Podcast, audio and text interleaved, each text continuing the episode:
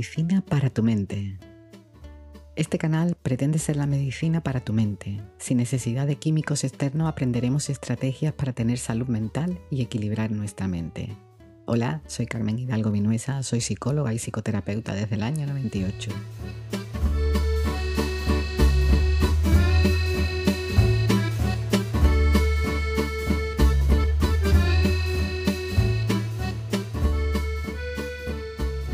¿Eres una persona tóxica? Se habla mucho de las personas tóxicas. Todos identifican a su alrededor a alguien tóxico, pero ¿te has parado a pensar si tú también tienes algo de esto? En el episodio de hoy analizaremos esto al detalle. Vamos a ello.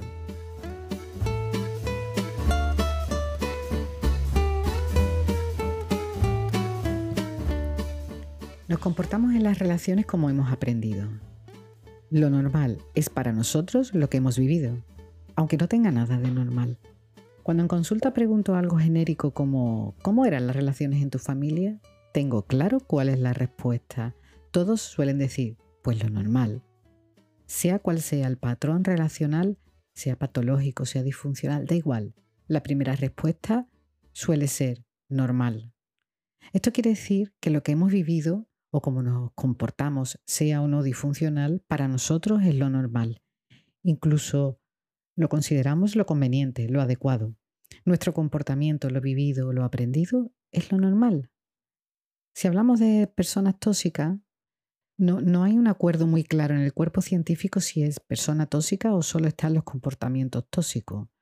Para identificar qué es tóxico o no, lo primero que podemos observar es que para que sea tóxico siempre nos quita la paz. Una relación tóxica nunca va acompañada de tranquilidad o paz. Pero, ¿quién es tóxico? ¿Por qué siempre atribuimos al otro la toxicidad, pero nosotros también podemos estar comportándonos como personas tóxicas? Una persona tóxica puede ser ella misma tóxica o serlo para mí. Es decir, puedo estar en una relación en la que no comparto con el otro ni ideas, ni forma de vida, ni nada, y esta relación a largo plazo acabe siendo tóxica para ambos porque ninguno nos amoldamos al otro. Y es como un tira y afloja en el que el otro espera de nosotros cambio o nosotros del otro.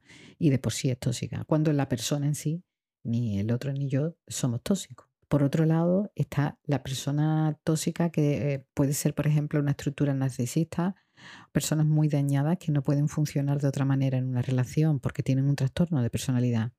En este caso se sienten, por ejemplo, los narcisistas por encima de los demás. Nunca ven que estén equivocados o equivocadas. Por lo tanto, no va a haber cambio en estas personas. Las estructuras límite tienen serias dificultades para establecer relaciones con los demás. Les pasa esto. Si me quedo en una relación con una persona que no está equilibrada o que su estructura de personalidad es disfuncional, yo voy a acabar mal, voy a acabar perjudicada, diluida en el otro y probablemente con una autoestima muy dañada.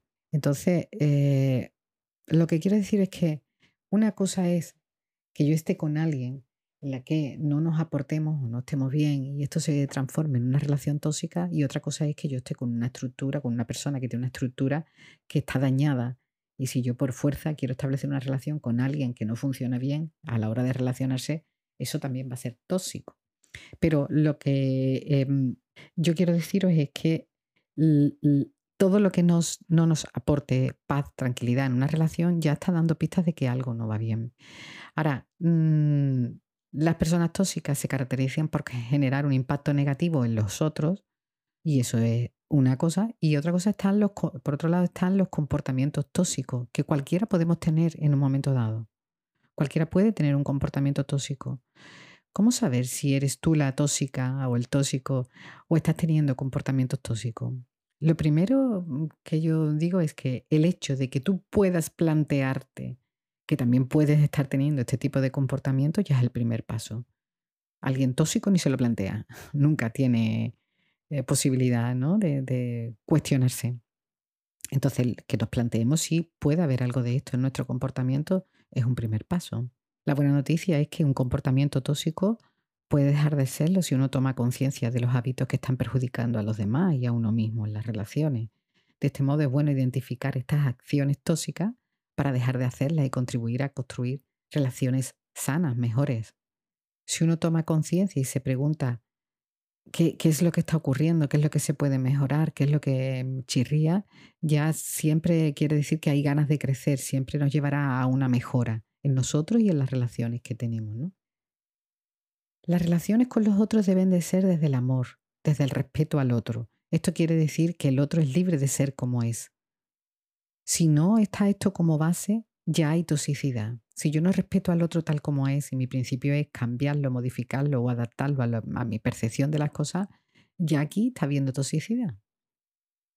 Analicemos algunas de las conductas que podemos tener incluso nosotros mismos y pueden estar dañando a los demás. Si cuando en la relación, si en una relación tú siempre estás viendo que tu pareja o tu amigo siempre sientes que el culpable del malestar que tenéis en la relación es el otro, estoy culpabilizando. No estoy viendo mi responsabilidad. Mm, esto chirría.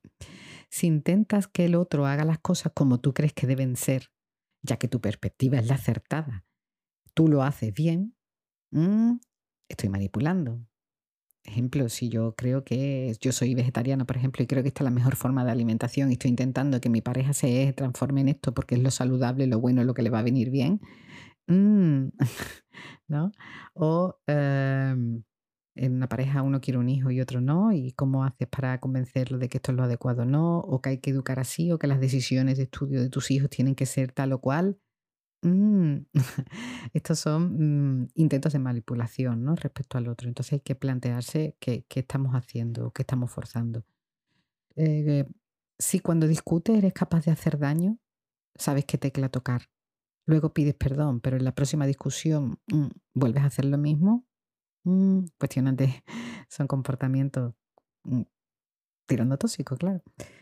¿Tienes una gran capacidad para memorizar todo aquello que te ha dolido en algún momento y a la primera de cambio es buena ocasión para sacarlo? ¿Eres capaz de amenazar con algo que sabes que le dolerá a la otra persona para así conseguir tus propósitos cuando quieres que los demás hagan algo por ti? Este tipo de chantajes son tóxicos. Es decir, cosas que tú digas como, si no vienes, será que no te importo. Me pones muy triste cuando haces no sé qué. ¿Entendéis? Este tipo de cosas en algún momento dado todos podemos hacerlas, pero todas tienen un tinte tóxico. Si siempre creo que tengo la razón y hasta critico a las personas que no piensen o se comportan como yo, esto también es típico de una persona tóxica. Ahí os he lanzado algunos ejemplos para que reflexionéis, porque en algún momento, en algunas relaciones o algunas etapas podemos tener este tipo de comportamiento. ¿Por qué nos comportamos tóxicamente? Pues hay dos cuestiones principales. La primera es, puede ser aprendido. Has podido tener uno de tus vínculos principales o los dos que tuvieran un patrón tóxico y tú puedes repetir sin conciencia de que eso es tóxico, como hablaba al principio, porque es lo normal. Por ejemplo, mamá se ponía triste o se enfermaba si las cosas no eran como ella quería o esperaba. Papá de alguna manera te atacaba o te señalaba para que fueras o pensaras como él. Mm, esto es tóxico. Y tú puedes estar llevando a cabo mm, cosas de este tipo en tus relaciones sin conciencia siquiera. Otro motivo, o sea, un motivo puede ser simplemente que lo has visto, lo has aprendido, tú lo has normalizado y lo aplicas en tu vida y en tus relaciones sin tener siquiera conciencia. Y otra cosa es que podemos pasar por etapas de malestar o angustia y esto hace que se acentúen este tipo de comportamientos.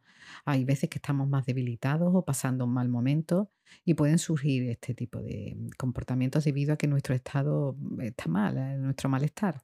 Me siento débil y chantajeo para no sentir la soledad o por miedo. Por ejemplo, hay muchas personas mayores, ¿no? Que en el momento que ya se sienten más incapaces o más débiles, ahí empiezan a hacer chantajes emocionales a sus hijos. Qué bien, vosotros en la calle y yo todo el día sola, o este tipo de cosas, ¿no? Que lo que pretendemos es que el otro tenga el comportamiento que nosotros esperamos a través de generar una emoción mm, eh, por, por enturbiar esa paz, ¿no? Eh, yo te recomiendo que pidas ayuda o te cuestiones el trabajarte si sientes que todos te agreden, si sientes que tú eres la víctima mm, frecuentemente en las relaciones, si nadie te trata como tú crees que deberían, si sueles sentirte triste, enfadado o enfadada. Todo esto es un indicativo de que con cierto trabajo personal podrías estar mejor, tú y en tus relaciones.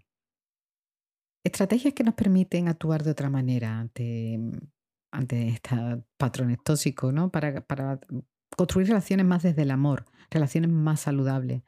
Lo primero es verte, conocerte, tener conciencia de ti. Como veis, en todos los episodios digo esto, porque es la base para cambiar o solucionar lo que sea en tu vida. Es responsabilizarte y tener conciencia de que eres un agente de cambio en tu propia vida.